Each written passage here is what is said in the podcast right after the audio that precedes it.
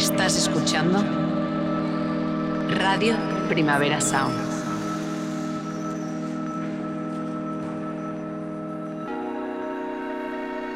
Estás escuchando Radio Primavera Sound. Proudly presented by Cupra. RPS. طاب الليمون عالشجر يميني هز الشجر لما رواه المطر عبي بيه حجره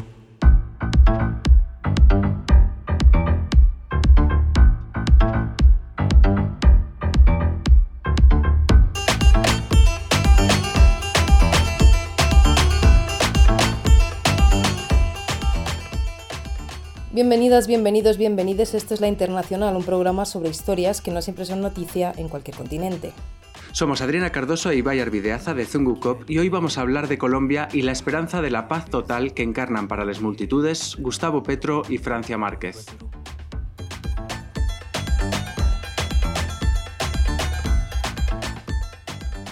Pónganse cómodas, empezamos.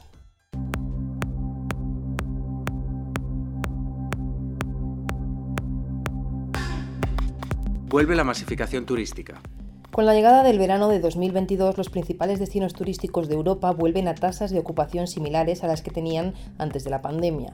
Es decir, los dos años de relativo parón no han afectado a la industria turística y su modelo basado en el despilfarro energético, los sueldos de miseria, la especulación urbanística y el destrozo ecológico. Una masificación turística que se encuentra con una ola de incendios forestales en Europa que van por el momento desde Faro hasta Marsella con una gran intensidad y muy vinculados a la ola de calor que ha dejado ya centenares de víctimas mortales. El verano es esa época en la que gente que se pasa un año diciendo cosas como te falta calle, bro, publica fotos en el barco y la piscina de sus padres o en viajes transatlánticos.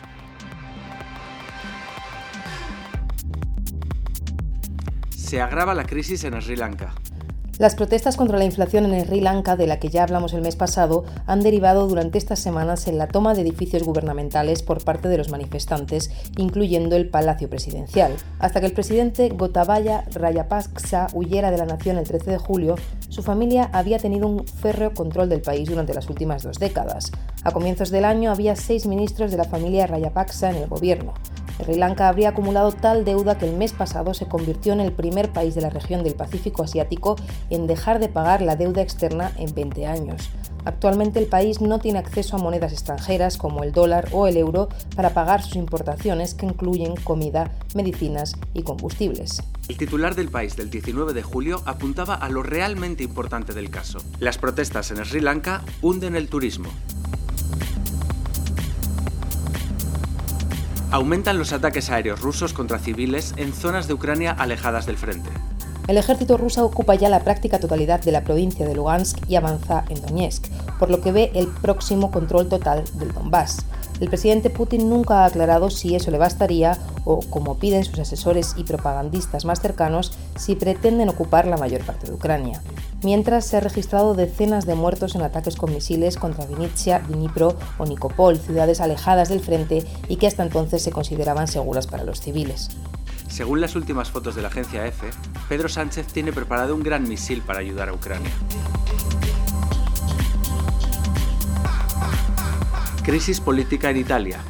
El Movimiento 5 Estrellas, uno de los principales partidos de la coalición del gobierno en Italia, cumplió su amenaza de no votar una moción de confianza al primer ministro Mario Draghi en el Senado, lo que abrió una crisis de gobierno en el país. Aunque Draghi superó tal moción de confianza con 172 votos a favor y 39 en contra, inmediatamente después anunció su dimisión para pillar al Movimiento 5 Estrellas con el pie cambiado pero el presidente de la República, Sergio Mattarella, no aceptó la dimisión y le recomendó consultar al Parlamento para verificar con qué apoyos cuenta el primer ministro banquero. La líder neofascista Giorgia Meloni pide elecciones porque las encuestas la señalan como la opción más votada, aunque el último primer ministro surgido de una votación fue Silvio Berlusconi en 2008. Desde entonces el Parlamento ha ido eligiendo como jefe de gobierno a señores ricos que no se presentaban a las elecciones. Las crisis de gobierno en Italia son más típicas que la pizza, la pasta o Mediaset.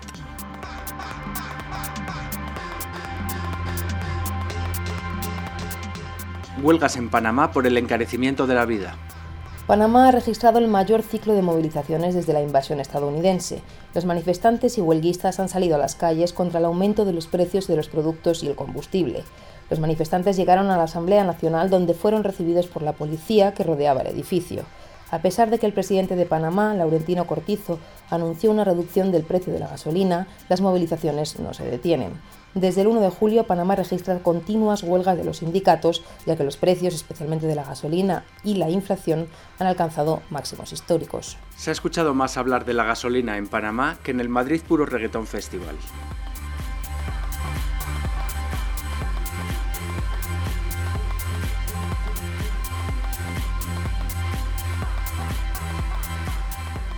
Se estancan los supuestos diálogos de paz en Chad, los grupos rebeldes se han retirado de la mesa de diálogo con el gobierno militar de Chad tras acusarles de intentar desestabilizar el trabajo por la paz. El presidente Mahamad Idris Deby constituyó un consejo militar de transición en un golpe de Estado el año pasado tras la muerte en un combate contra los rebeldes de su padre, que acababa de ser reelegido. Deby hijo anunció que este 20 de agosto iniciaría un diálogo nacional con vistas a celebrar elecciones. Los grupos rebeldes denuncian que este supuesto diálogo pretende excluir a los grupos armados y a sus aliados políticos. La oposición de Chad exige que Debi no se presente a las elecciones. Debi, hijo, no entiende por qué no le quieren en el poder si los clanes familiares siempre han funcionado estupendamente. Los Bush, los Marcos, los Bárcenas. Eh, se me hace raro hablar del chat y no decirlo. Ah, vale, dilo, claro, se me había olvidado. Pues hago chat y aparezco a tu lado.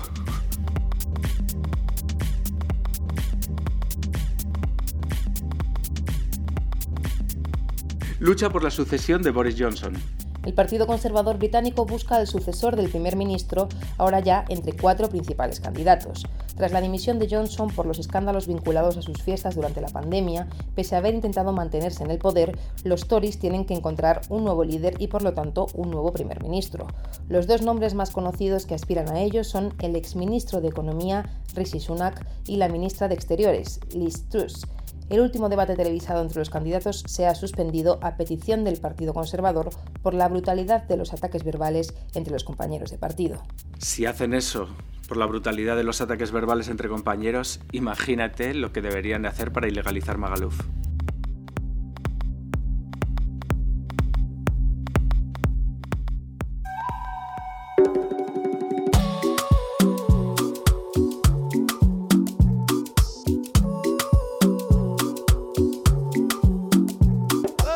Estás escuchando Radio Primavera Sound, proudly presented by Cupra. I know come this life to suffer. If I follow politician, you go here and for paper. They go call prostitution. Who no like enjoyment? If money for pocket, be na national budget. You, we go blow like trumpet.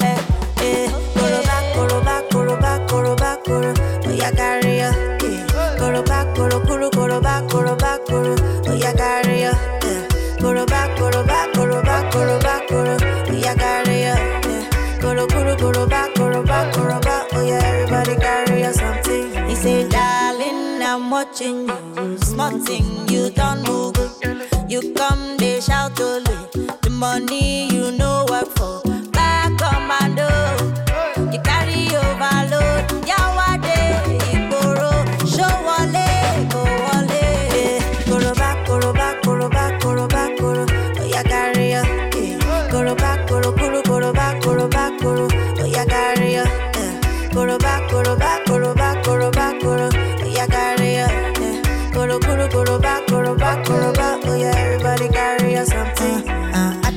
bother you at all. Monkey they walkie bamboo they chop. Tell me till you say you be talk and do okay.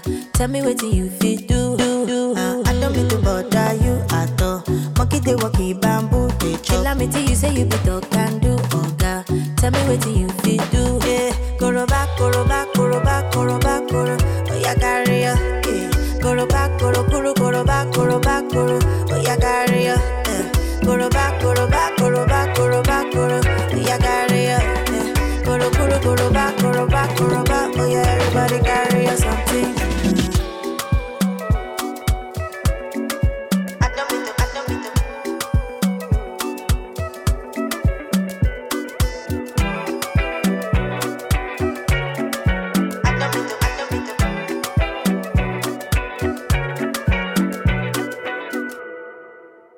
pasado 19 de junio, Gustavo Petro y Francia Márquez ganaron las elecciones de Colombia.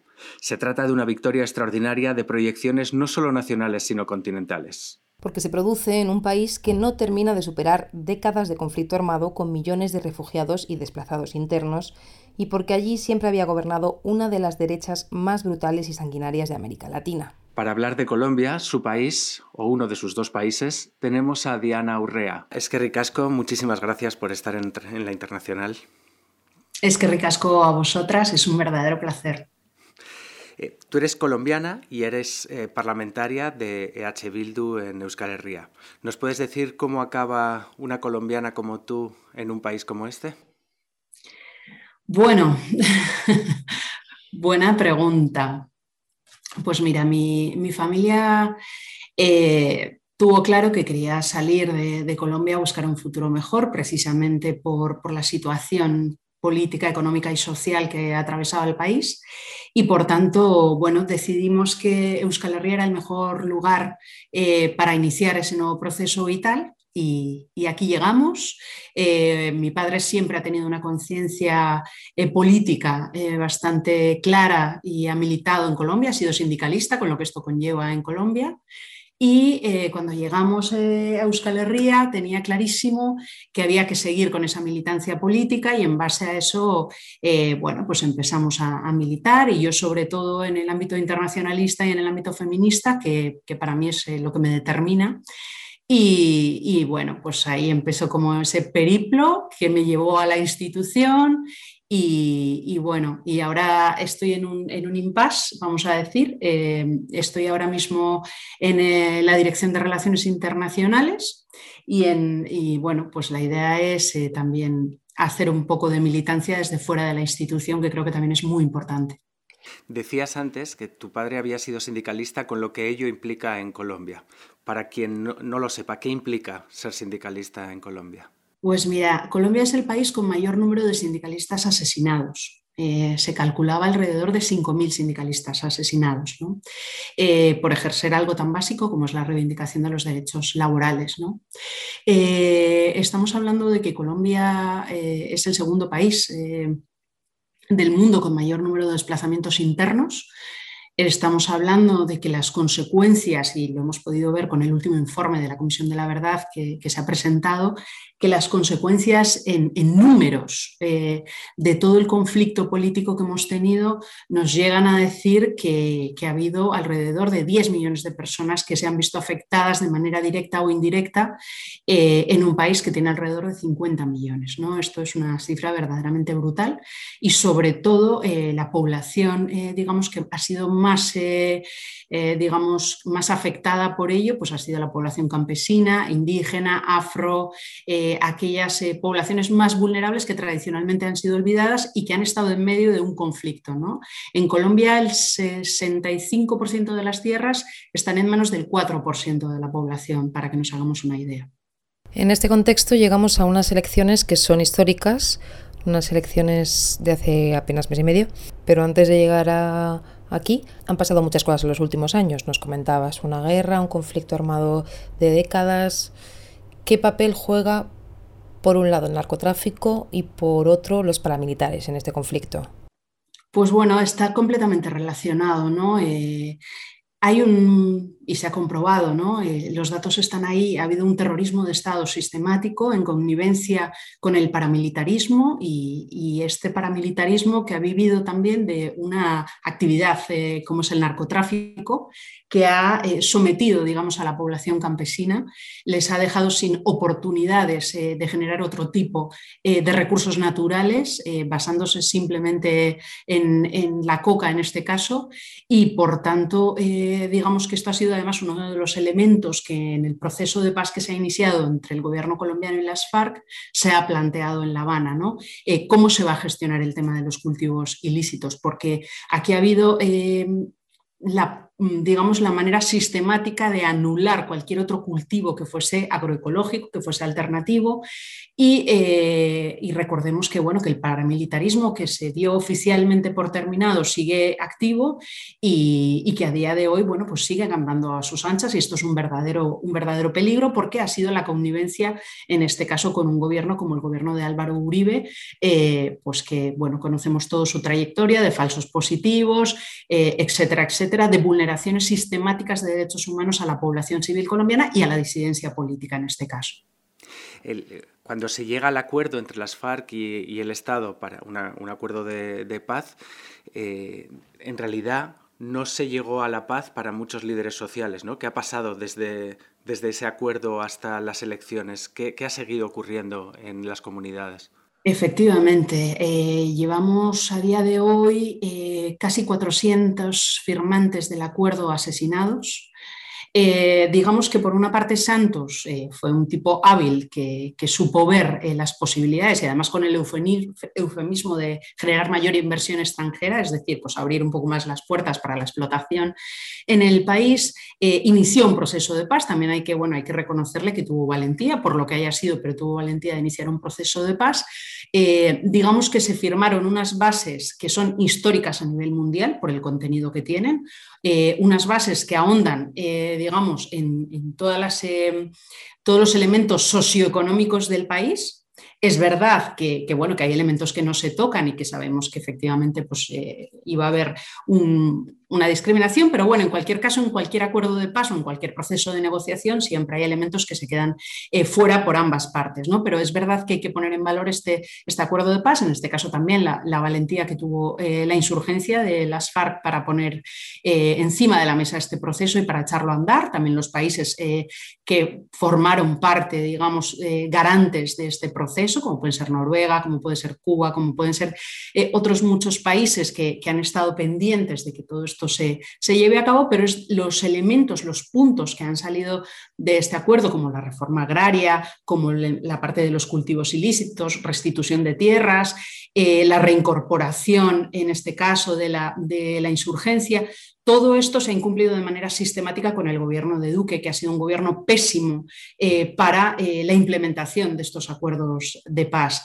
Y esto ha sido, desde luego, un elemento muy negativo porque lo que ha facilitado es todo lo contrario. Se les ha señalado a aquellos que han tenido la valentía de llevar a cabo este proceso y ha habido un asesinato y una persecución sistemática a los líderes sociales. En el caso del gobierno de Duque, vamos a decir que es como si siguiese gobernando, eh, en este caso, Álvaro En la sombra, ¿no? Y por tanto, esa persecución y esos enemigos de la paz han estado más presentes que nunca. Probablemente hay mucha gente que ha conocido a Francia Márquez durante las elecciones o incluso después de haber ganado las elecciones, pero ella es una líder comunitaria que lleva muchísimos años trabajando. ¿Nos podéis contar un poco la trayectoria y de dónde surge un personaje tan carismático como ella? Pues sí, mira, Francia además es una mujer que ha sido premiada con el premio Goldman eh, de Medio Ambiente porque es una luchadora incansable desde su niñez, una, una mujer afro de una familia humilde que ha tenido desde luego que luchar muchísimo en su trayectoria vital para llegar eh, hasta, donde, hasta donde ha llegado, una mujer humilde pero con ideas muy claras que desde el principio ha sido un referente en el país de lucha por el territorio, de lucha por los derechos de las mujeres y de lucha por los derechos de, las comunidades eh, indígenas y afrodescendientes. Eh, a Francia la conocemos muy bien en Euskal Herria, Francia estuvo hace unos cuantos años en Euskal Herria, precisamente en el marco de la defensa del territorio en Colombia, estuvo haciendo una visita, hemos seguido trabajando eh, con Francia y ha sido una mujer que si algo le ha caracterizado es precisamente la lucha intrínseca que lleva eh, por la defensa de los derechos de, los pueblos olvidados, ¿no? de los nadie que, se suelen decir. En este sentido, eh, fuera de Colombia, probablemente los movimientos guerrilleros han sido más conocidos, pero las luchas distintas o con distintos métodos eh, que también han sido eh, masivas, multitudinarias, eh, como por ejemplo en regiones como el Cauca, son menos conocidos fuera. ¿Nos podrías hacer también un resumen de cuál es la conflictividad social que ha habido más allá de las guerrillas en Colombia durante las últimas décadas? Sí, bueno, yo creo que ahí hay un elemento importante y es que en este caso las comunidades indígenas y el campesinado se ha visto en medio de un conflicto de intereses. Eh, por una parte entre diferentes disidencias, por otra parte también eh, territorios paramilitares y eh, territorios completamente militarizados. Además de la incidencia de las grandes multinacionales, muchas de ellas vascas, eh, que han tenido una incidencia bastante clara en, el digamos, desplazamiento forzado, en el despojo de la población y eh, en el acabar con los recursos naturales. ¿no? Hay diferentes eh, casos, como puede ser eh, la represa de la Salvajina, que hemos tenido desde luego la, la oportunidad de visitar y ver in situ cuáles han sido las consecuencias de estas intervenciones de las multinacionales con la connivencia del gobierno y eh, la complejidad que eso acarrea en territorios en los que eh, bueno, no hay una delimitación clara de, quién, digamos, es o se autodenomina un poco responsable de ese territorio. ¿no? Y por tanto el territorio del Cauca pues, ha sido tradicionalmente muy maltratado porque ha estado muy inmerso en, este conflicto, ¿no? muy, muy inmerso de lleno, además de todo el tema de cultivos ilícitos y además eh, bueno, pues de ser una población que no ha tenido ningún tipo de posibilidad de salir hacia adelante en términos sociales en términos educativos.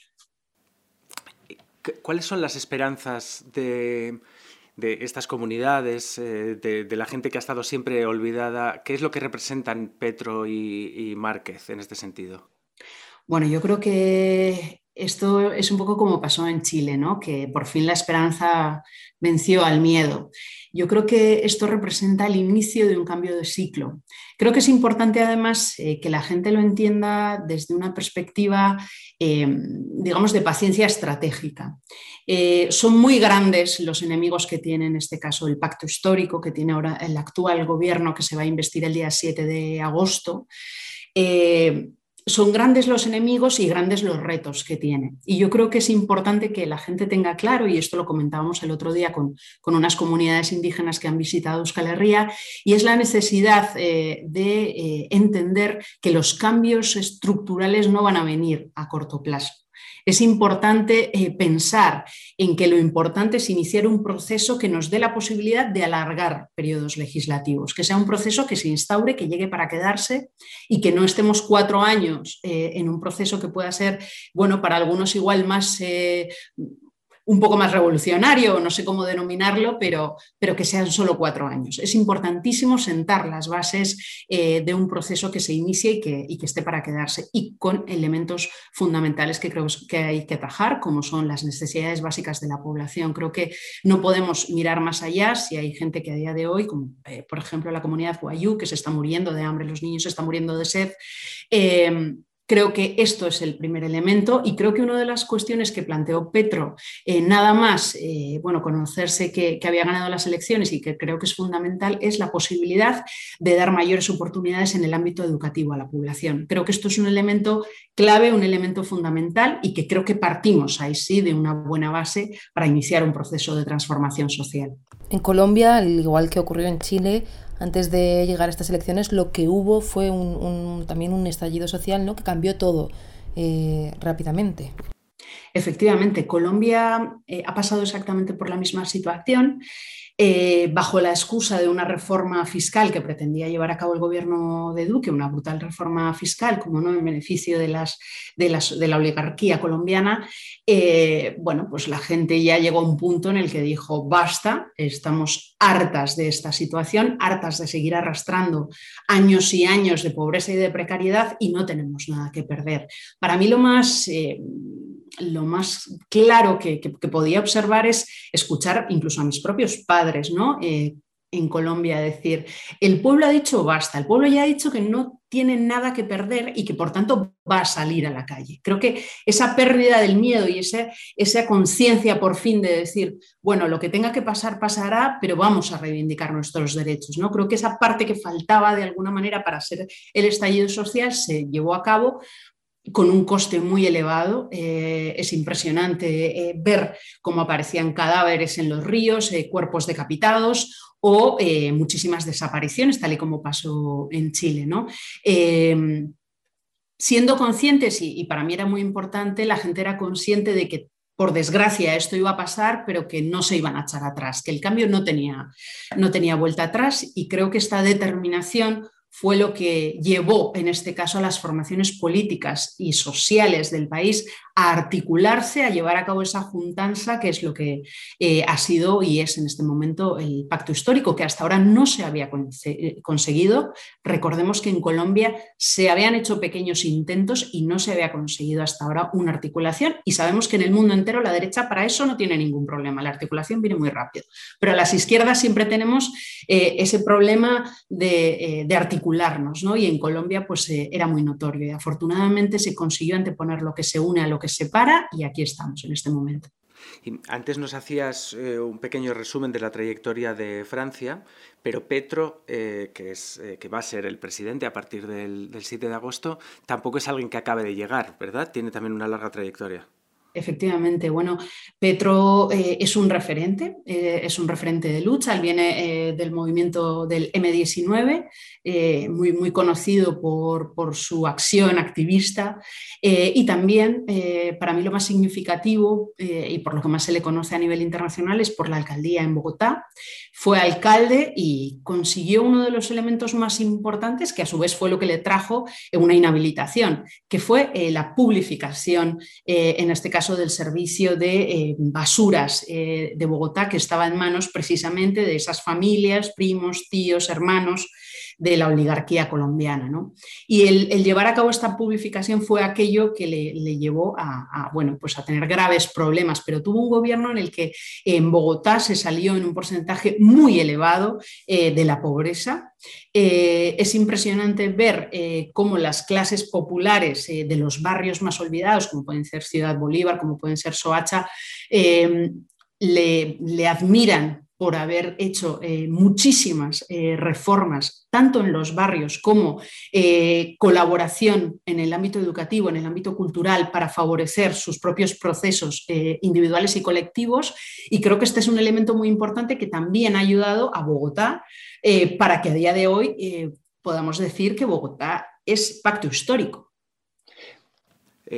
un par de preguntas para, para terminar que, que, no sé si tienen respuesta, no sé si, o sea, que, entiendo que son, que son muy difíciles, pero, pero que creo que hay que, que hay que poner sobre la mesa. La primera es, ¿crees que esta coalición va a tener el poder de controlar el Estado? Es decir, con la trayectoria y con, eh, con la historia tanto de, eh, tanto de violencia, de guerra estatal como paraestatal o, paramilitar, eh, ¿qué probabilidades hay de que el aparato del Estado sea más fuerte que la voluntad democrática? Bueno, es una pregunta creo que trascendental. ¿no? Yo soy optimista por naturaleza. Creo que hay un elemento importante, creo que está jugando una buena estrategia Petro y es eh, acercarse a todos los sectores políticos y sociales. Creo que la foto que vimos con Álvaro Uribe con Duque y con otras eh, muchas personas que representan, en este caso, eh, no solo la vieja política, sino eh, bueno, pues las vulneraciones de derechos humanos directamente. ¿no? El hecho de, juntarse, de hablar y de iniciar un proceso de un acuerdo, como él lo llama, un acuerdo nacional, da la posibilidad, digamos, de menguar un poco la, la violencia en el país. Yo creo que en este caso, por ejemplo, eh, el hecho de que haya sectores como en este caso el Partido Liberal, el Partido de la U, eh, diferentes formaciones políticas que eh, se hayan autoproclamado ya como partidos de gobierno, es decir, que no van a ser una oposición activa y que por tanto numéricamente en los escaños tanto del Congreso como del Senado habría una mayoría cualificada para sacar adelante grandes acuerdos, creo, creo que es un buen punto de partida.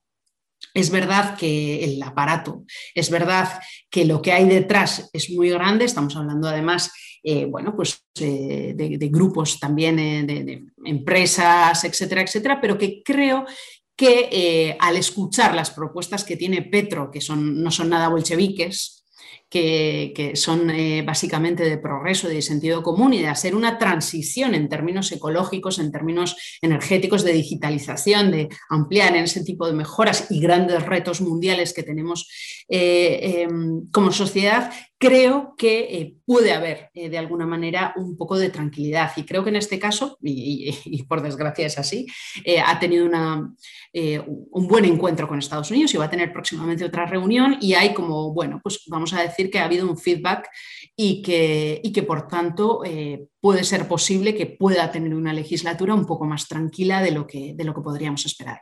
Y bueno, la, otra pregunta espinosa de abordar es ¿qué crees que pasará con el narco? Y con el narcotráfico. Ese es un tema muy complejo porque además, eh, bueno, nos comentaban compañeras eh, que hay territorios en Colombia en los que ya no solo es el narco colombiano, hay territorios en los que te dicen entra usted en territorio mexicano. Claro, entonces eh, estamos hablando de la confluencia de diferentes cárteles y, eh, esto además, eh, bueno, cómo se va a ver con una reforma, que yo creo que sí que hay un acuerdo general para hacer una reforma de legalizar cultivos ilícitos, de generar condiciones para que se pueda hacer una práctica regulada de cultivos ilícitos y esto, bueno, pues creo que, que va a tener un papel importante también. Veremos a ver qué sucede, ¿no? Y la última, eh, ¿qué crees que, ocurrirá con, el ELN, con la guerrilla que todavía está activa? Esto es un elemento muy importante. Creo que eh, hay que hacer muchísima incidencia desde la comunidad internacional para que haya un inicio de un proceso de paz también con el ELN. Ya ha habido eh, un primer comentario por parte de Petro ante una entrevista que le hicieron, bueno, afirmando que una de sus prioridades en este gobierno, que va a ser el de la paz total, como él denomina, y que por cierto ha nombrado de ministro de Exteriores, de canciller, a una persona muy importante, que yo creo que vamos a decir que es el único conservador que se ha creído de verdad el proceso de paz, y esto es un elemento eh, importantísimo. Y eh, en esto que él plantea de paz total, él dice que es muy importante, muy importante sentarse con el resto de la, insurgencia. Y el ELN ya ha hecho afirmaciones eh, diciendo precisamente que, ve con buenos ojos este proceso. Y, de hecho Petro ha pedido un poco el, cese bilateral, en este caso de la actividad armada, para poder iniciar este proceso. Yo creo que llegarán a un buen puerto. Pues muchísimas gracias, Diana. Es que ricasco. A vosotras. Un, verdadero placer. Igualmente. Hasta siempre.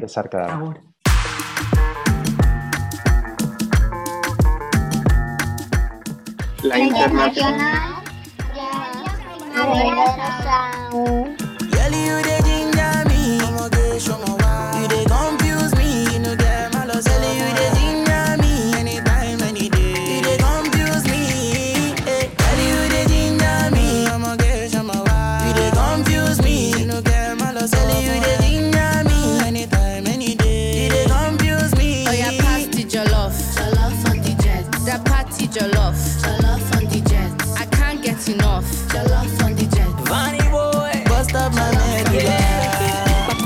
Chikali vile geto na kachakaza unyachaga bokoboko ni vilio ya neno kunyamaza Yeah, you turn good man to be bad man for your lover. Yeah, you wanna eat, I go give you cucumber and my cassava. Yeah, katoto soft, una kipili, basi ni chune, yote michili. Kula baga, nilete mbili. Simata na shawa unekere. Baby, you don't know that you're the one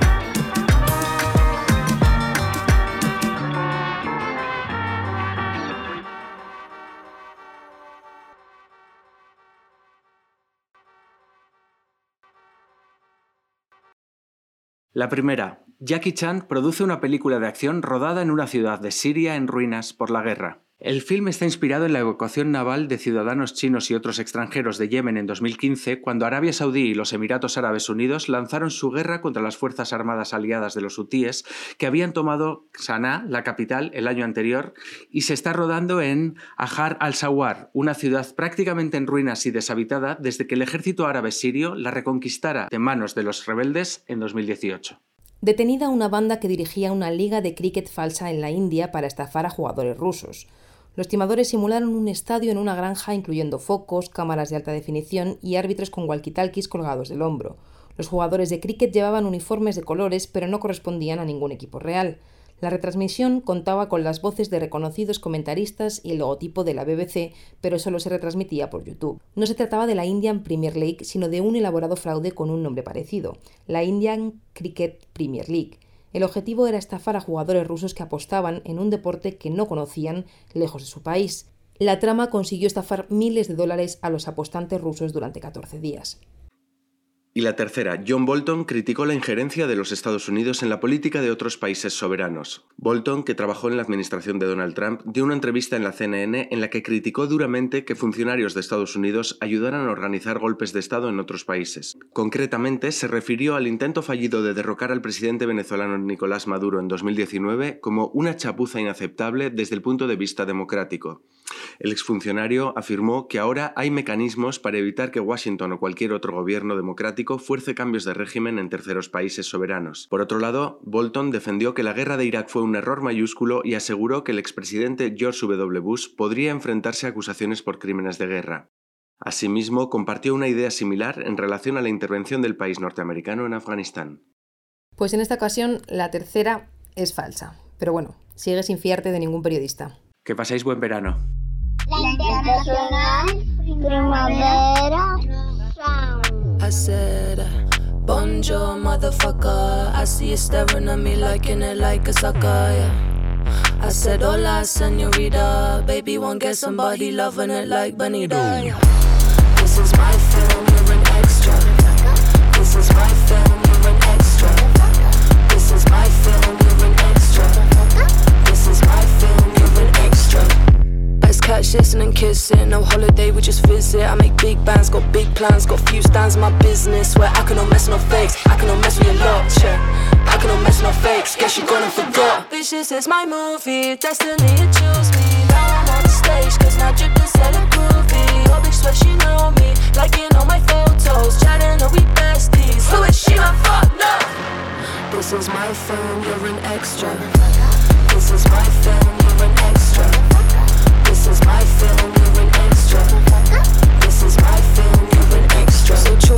bubble gum. Bang my drums like da da dum. Well, okay, when I'm troublesome. I don't play games, I'm just hella dumb. No, I can't recall the last time a bitch tried it with me. I know it's coming, there's always beef in movies. Labels blowing up my phone. Guess I'm not a fucking bum. Now we laughing dollar signs. Fuck you.